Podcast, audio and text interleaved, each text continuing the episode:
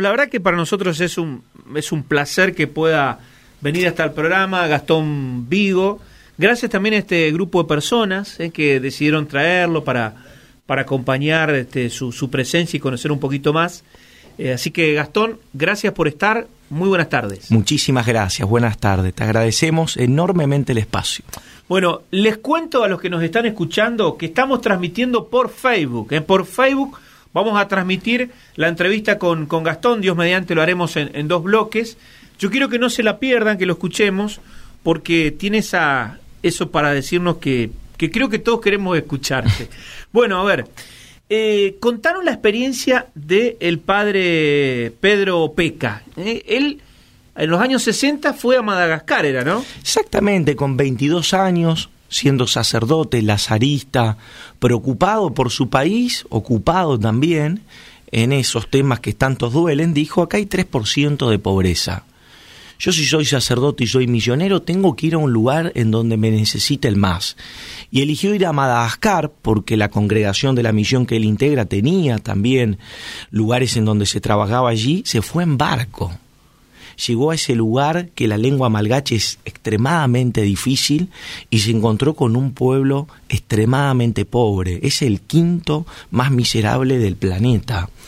Siempre digo que cuando uno está en Madagascar, a mí que me ha tocado recorrer toda la Argentina y ver los lugares más dolorosos, Igualmente puedo decir que en Madagascar no hay pobreza, hay supervivencia absoluta. He llegado a ver niños que ante migas de galletitas lengüetear el piso del hambre que sienten. Qué fuerte eso. Exactamente, y eso te duele, te golpea, uno no puede entender cómo el ser humano permite esas cosas.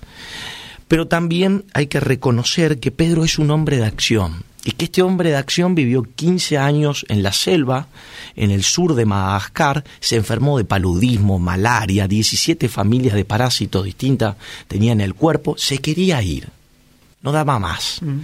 Se recupera en Francia y por suerte en su orden le dijeron, dijiste un voto de obediencia, tenés que ir a Antananarivo a la capital. Y allí comienza la historia en 1989, parado en el basurero viendo niños peleando con cerdos y con perros por alimentos y se conmovió. Él habla de que se quedó electrocutado. Hay una figura que a mí me encanta recordar, que Pedro ante esa imagen, un chico lo invitó a descender. Porque uno siempre dice, ¿cómo comienzan estos tipos? ¿Cómo logran hacer estas obras? Y lo invitó a descender porque vivía en el medio de la basura esa criatura, y Pedro se puso en cuatro patas y descendió. ¿Que era un pozo? La basura debajo estaba su casa, era un ah. pozo como si fuera un iglú, ahí tenía su como vivienda. Una, lo que lo hacen los animales, una madriguera. Exactamente. y se puso en cuatro patas y quizás la lección es que para hacerse grande, primero hay que hacerse pequeño que si quiero trabajar en pobreza tengo que estar dispuesto a estar con ellos, a vivir, a mirar, a observar y a decirles esto no es humano, esto no es lógico, esto hay que enfrentarlo, estamos en el tercer milenio. No estamos en la de piedra. Y comienza esta historia en donde Pedro recuerda a su padre esloveno, que vino a la Argentina en el año 47, corrido por la Eslovenia comunista, vive en un campo de concentración, el padre es una historia increíble, albanil, se paró en el partido de San Martín, trabajó y Pedro lo acompañó a las obras. Y eso le ofreció al pueblo malgache. Por eso muchos dicen que es el albanil de Dios, porque trabajó y trabajó y trabajó, y el Madagascar, en Acamazoa, como se llama la ciudad que construyó de 22 barrios, vi todo lo que una ciudad tiene que tener. Viviendas, hospitales, maternidades, cementerios, escuelas, lugares de trabajo de distintas aristas para que cada uno pueda hacer lo que le apasiona, lugares deportivos que hoy hay visto. Y bueno, es un milagro, pero un milagro de trabajo. Está, pero bueno, pero eh, vamos, vamos de nuevo un poquitito para atrás. Él logró construir todo eso. Sí. Pero vamos de nuevo al cómo. ¿Cómo lo hizo? Mire, Muchas veces uno cuando quiere hacer estas cosas escribe grandes proyectos, escribe propuestas, dice voy a ir por acá, voy a ir por allá, pero en la vida si uno no tiene la flexibilidad suficiente para este combate de la pobreza que es tan arduo, es imposible ejecutarlo. Pedro tenía en cuenta tres pilares, cosas que no iba a negociar. La educación, Todos los niños deben ir a la escuela. Si no, papá, mamá, yo me las tomo. Los adultos pueden trabajar, tienen la fuerza física para poder hacerlo, tienen el coraje suficiente, vamos a trabajar en conjunto. Y la disciplina, que es la constancia, es mantenerse en el tiempo detrás de un objetivo. En un determinado momento, buscando tierra donde podemos empezar a trabajar, consiguió al principio no lo hizo en el basurero, sino a 40 kilómetros le dieron un campo que era el lugar de mayor deforestación de Madagascar. Hoy es San Martín de los Andes. Plantan 11.000 árboles por día. Comienza la organización haciendo a veces cosas muy pequeñas, de entregar un vaso de leche a luego empezar a construir una casilla de madera, para luego sí estar construyendo hoy casas de 68 metros cuadrados, gastando 25 toneladas de cemento. En verdad, lo hablábamos recién con Carlos, para hacer una obra humanitaria hay que dejar de preguntarse quién lo va a hacer. Hay que preguntarse qué hay que hacer. Lo mínimo, que es muy importante, sentarse con una criatura y darle apoyo escolar, y quizás el esfuerzo. Yo no me preparé, por ejemplo, para agarrar una pala, para estar trabajando todo el tiempo al lado de ellos para limpiar un baño, pero no me interesa, lo hago porque es mi vocación. Y cuando la gente te ve a la par, ellos responden. Entonces fue un camino en el que Pedro decía, no voy a regalarles nada, prefiero irme. Además no tengo nada, soy sacerdote. No tengo un peso. Pero fue convenciendo y convenciendo y convenciendo y fueron los medios. ¿Qué hace este loco ahí? Y cuando logras ser confiable, porque el enemigo de la solidaridad es la desconfianza, la gente te apoya y los proyectos empiezan a ser sustentables. Pero quizás el éxito estuvo desde el primer día cuando él dijo, me voy a quedar con ustedes hasta que se pongan de pie. Entonces, de a poquito, lentamente, fueron armando esos barrios que hoy asombran al mundo. Francisco, el Papa, estuvo el fin de semana, sorprendido claro que, veía. Fue a Madagascar, claro. sorprendido viendo la ciudad de la amistad, la ciudad de la esperanza. Y una de las cosas que me encantó es que dijo, demostraron ustedes que la pobreza no es una fatalidad, que se la puede vencer. Pero no es que Pedro tiene una fórmula, tiene pilares, cosas que decide no ceder. Ya los dijiste, pero recordales cuáles son. Trabajo, educación y disciplina. Y en cada barrio, esto también es importante rescatarlo, se vive con leyes comunitarias, muy primarias. Cualquiera de nosotros tres no tendríamos ningún problema en cumplirla mañana, pero cuando uno viene con analfabetismo, con trabajos informales, con poca cultura del trabajo, no tuvo ejemplos en su casa, su vocabulario es escaso, etcétera, a veces es difícil. ¿Qué es esto de mandar los chicos a la escuela, trabajar si quedo desocupado, trabajo comunitario? No tengo que ir al basurero, muchas cosas que hicieron a esa vida armónica, pero es un combate que se da todos los días, no es una batalla ganada. ¿ah? Sí hay medio millón de malgaches que viven dignamente. Las viviendas que yo vi allí no las vi en ningún plan de vivienda social argentino con colores, con buena distribución del, del, espacio, con balcones y hecho por la propia gente. Eso es importante, involucrar al que sufre.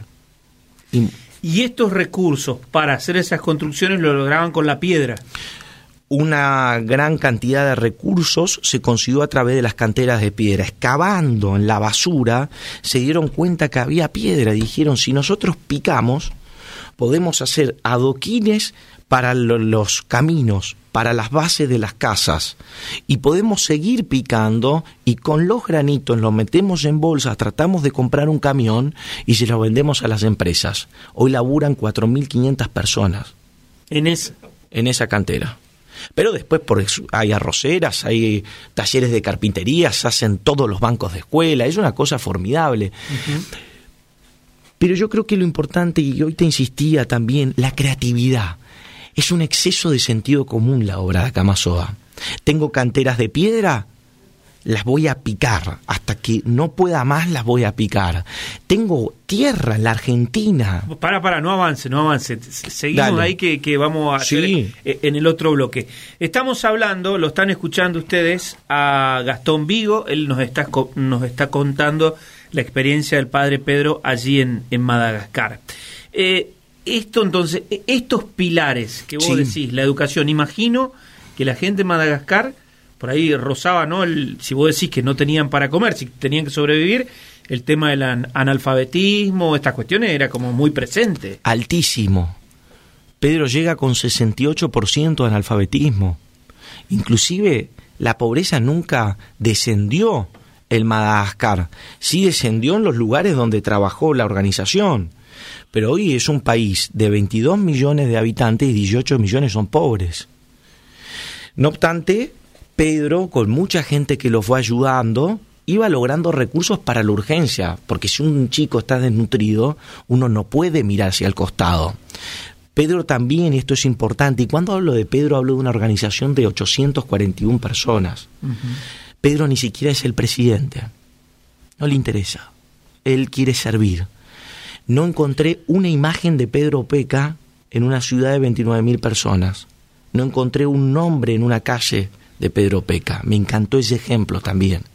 Pero volviendo a esto de cómo ir financiándose y cómo buscar recursos, también se fueron generando organizaciones a lo largo del mundo, conmovido por este apóstol de la basura, y organizaciones que decían, che, si estamos en Estados Unidos, estamos en Francia... Tenemos las necesidades básicas hechas...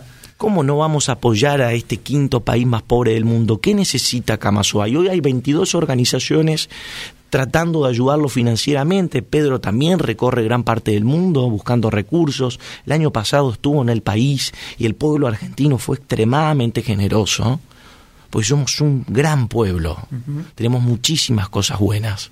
Contamos que estamos con Gastón Vigo.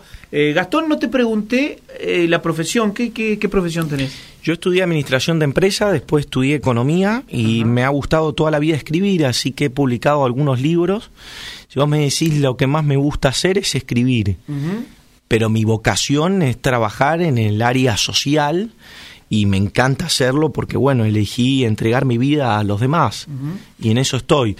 Pero soy una persona bastante versátil, o por lo menos eso dicen.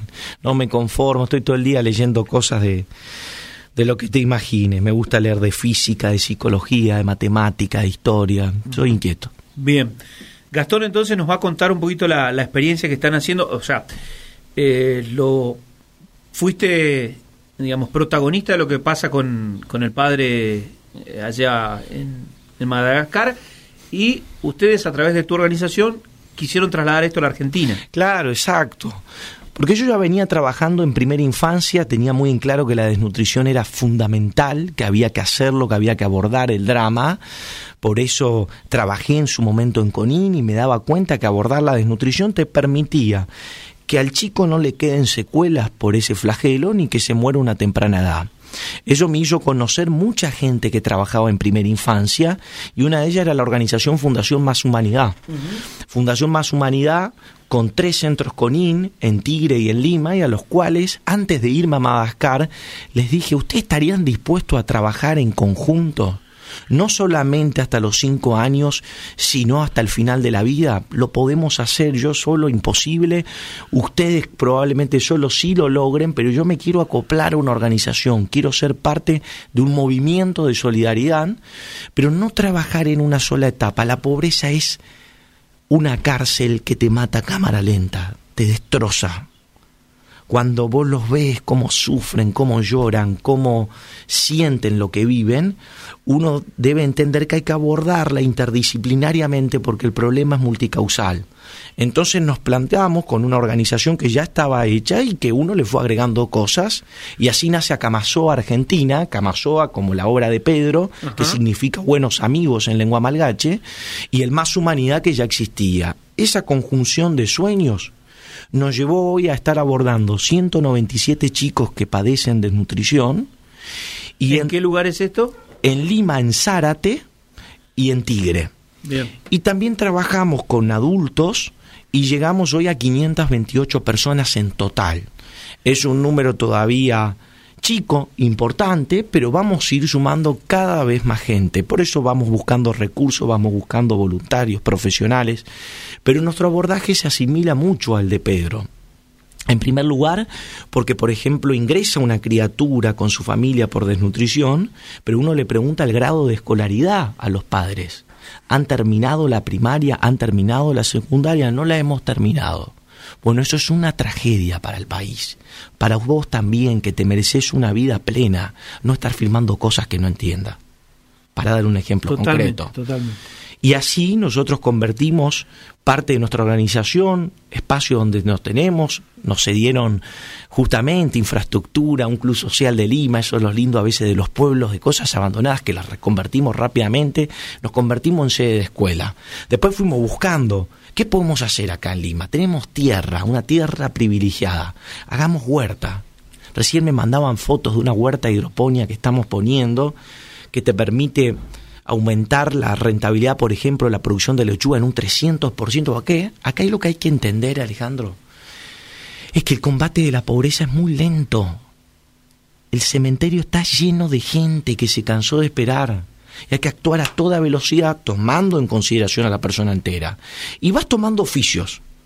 Yo no tengo fórmulas.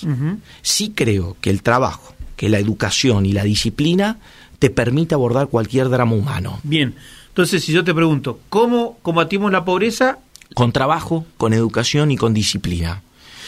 Respetando al ser humano y a su dignidad.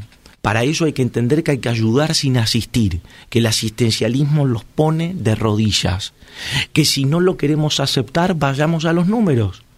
Teníamos 2.700.000 planes sociales cuando estalló la crisis del 2002 y hoy tenemos 9 millones tres veces la población de Uruguay y la pobreza sigue en 30%. Sigue aumentando. Y eso es grave. Y además hay un número que hay que ponerle foco, hay que enfocar y decir, ¿qué pasa acá? Que es la pobreza infantil. De 0 a 17 años el 63% es pobre. Entonces trabajar con niños, con jóvenes es vital, porque son quienes van a recibir, quienes van a conducir el país. Si el primario y el secundario es obligatorio, es obligatorio, no es una sugerencia.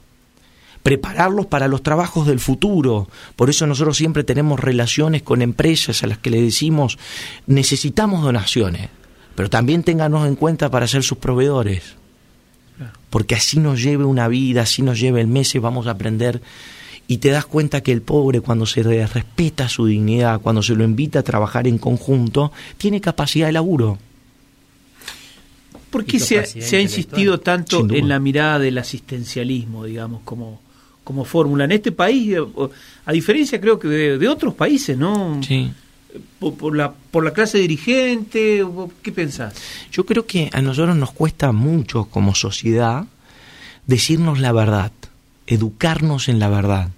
No nos gustan los diagnósticos no nos gusta saber si tal o cual escuela, pero de hecho hay una ley, no es que te estoy diciendo algo porque se me ocurre, que muestre, por ejemplo, los puntajes que tiene esa escuela. Siempre estamos hablando de que quizás eso estigmatiza o mejor no decirlo, pero en verdad comportarnos como adolescentes hace que el problema se agrave. Entonces, con el asistencialismo hicimos lo mismo. Comenzamos con la idea de que iba a ser durante un tiempo determinado, lo cual tiene lógica. Yo no es que estoy en contra si una persona sufrió una discapacidad, si se está por morir un chico de inanición, si está en un momento realmente álgido de su vida, pero en un momento no permanente, no puede haber 31 planes sociales distintos. Los incentivos, esto en materia económica se entiende mucho, si vos los, das los incentivos correctos, tendrás respuestas correctas. Si das los incentivos incorrectos, y bueno, evidentemente vos estás buscando ese camino y hay que medir, sin miedo. Decir, quizás usted tuvo buena voluntad, pensó que el plan social podía ser la salida de la pobreza. Y hoy ves a la gente que probablemente esa plata que le dan es quizás lo único que tienen. Pero hoy daba un ejemplo también en la televisión, tengo infinidad de anécdotas, pero un ejemplo que es muy concreto. Según la OCDE, en la Argentina se demora seis generaciones para salir de la pobreza. El mundo ha logrado resolver este drama en grandes cantidades. En 1800 había mil millones de personas y el 95% de la población mundial era pobre. Hoy se calcula que el 9.6 o el 15, pongamos el 15, mm. salieron 5 mil millones de personas de la pobreza. Chile, que era el país más pobre de Latinoamérica, erradicó la desnutrición y tiene el nivel de pobreza más bajo de Latinoamérica. Lo que te quiero decir es que es posible vencerla, pero no hay que mentirse más. Y el que sigue creyendo en el existencialismo, primero los datos. Y si no te gustan los datos, respeta la dignidad humana a tu hijo, ¿qué te gustaría? Que estudie, que trabaje, que pueda avanzar, que pueda construir su casa, la satisfacción que tiene la gente cuando hace su casa, cuando logra sacar su chico de la desnutrición, cuando te muestra su libreta, mirá, aprobé. Vos sabés que escucharte es una este un poco de aire fresco, ¿no? Una este, un, un agua fresquita que estamos tomando, escuchándote. Pero digo, nosotros somos una radio FM, también AM, de hecho estamos transmitiendo a través de Facebook por, por internet también en este momento. Digo, para las distintas zonas de nuestra región, hoy hay una charla, que, que no pueden ir a la charla de hoy, ya Carlos nos va a contar este, los horarios y todo, pero digo, ¿qué sugerencia le podés hacer alguien que está, por ejemplo, con, una situación ¿no? de, de pobreza, o no alcanza, o solamente tiene changas? ¿Qué, sugerencias le, podrías hacer a, estos oyentes? En primer lugar, eh, decirle que mm, desde donde esté voy a tratar de apoyarlo. No sabe la cantidad de mensajes que yo recibo, pero contesto con muchísimo cariño y tratando de dar un consejo que a veces ni siquiera alcanza, que no pierda la fuerza, que se inspire quizás en los pobres que se pusieron de pie en ese basural tremendo que estaba en Madagascar, que entienda que la salida va a costar, que probablemente lo que esté viviendo no lo soporte, pero que busque ayuda sincera, que recuerde la historia de su padre, de su abuelo, que sepa cómo ha sido su vida y si algo ha cambiado. Y si a veces piensa que, que, no va a salir adelante, yo lo único que le puedo decir que si algo me ha demostrado este país recorriéndolo, que hay mucha gente buena, que nadie es indiferente al dolor del prójimo. Y si a veces le dan vuelta en la cara, cuando vos ves a un chico, una familia, cuando alguien está llorando y no da más, va a aparecer la ayuda. Y si mm, en este momento me está diciendo Gastón, estoy muerto de hambre, no me digas esto. Yo lo único que le puedo decir, te pido perdón en nombre de todo el pueblo argentino al cual me siento parte, porque no me entra en la cabeza como cuando Pedro se fue en el año 68 teníamos 3% de pobreza y ahora multiplicamos por 10 la pobreza. ¿Qué pasó en el medio? Sueño con un país mucho mejor. Y los que no están en esa condición de pobreza, que quizás son los que tienen la posibilidad de dar una ayuda, piensen en modificar su metro cuadrado.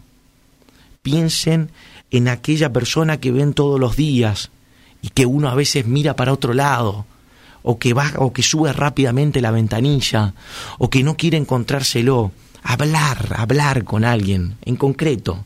¿Qué es lo que te está pasando? ¿Qué mano te puedo dar? Y nosotros como organización siempre proponemos esto, si alguien nos quiere ayudar a nosotros como organización, que ingresen a nuestras redes sociales, a Camasú Argentina, a nuestra página web, que es www.camasuargentina.org, y si dicen, mira, no puedo ir a Tigre, no puedo ir a Lima, ojalá algún día vengan acá a Reconquista, bueno, la base de una organización no gubernamental es la sustentabilidad de los pequeños donantes.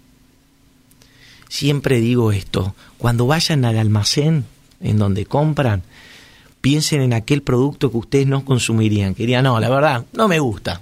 bueno, pregunten el precio.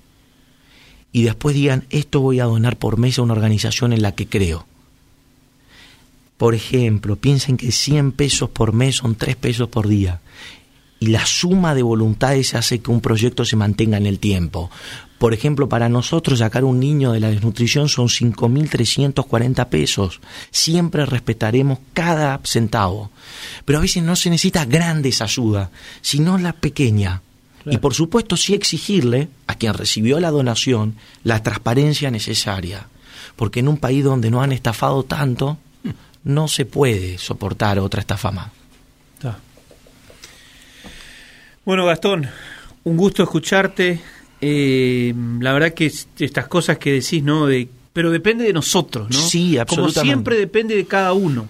Sí, sí, no, no esperen el, el, Mesías, el que va a venir tal o cual gobierno. A ver, cada uno que tenga sus creencias. Yo en el único hombre que creía sí que tuvo incidencia en la política argentina se llamó José de San Martín y murió el 17 de agosto de 1850. Adoro a ese hombre.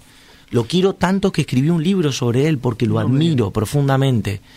No es que esté en contra que la gente tenga sus convicciones, que las tenga y las defienda, pero sobre todo que asuma la cuota de responsabilidad que le cabe como miembro de la sociedad. En su metro cuadrado. Gente pequeña haciendo pequeñas cosas va a cambiar el mundo. Porque si no, siempre nos quedamos, esto no cambia más. Y no se puede, si todos conocemos a alguien que sufre. Claro. Gastón, gracias. Muchas gracias, muy amable. Muchísimas gracias. Gastón Vigo. Bueno, Carlos, lo acompañan también Carlos. Carlos va a estar, Gastón, esta noche. ¿Cómo te va? Buenas tardes. A las 20.30 va a estar en la Iglesia Madre de Dios, que está ahí en primera junta, que es la continuación de Freire. Exactamente. Eh, al 1800, ahí de la Shell, dos cuadras para el oeste.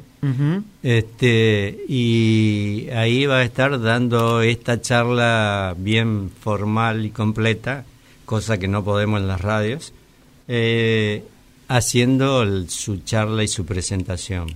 Yo creo que tenemos que nosotros compartir esto para empezar a ver que todo es posible, que es posible hacerlo. Dejemos de mirar lo que nos pasó para empezar a hacer las cosas que tenemos que hacer para que cambie.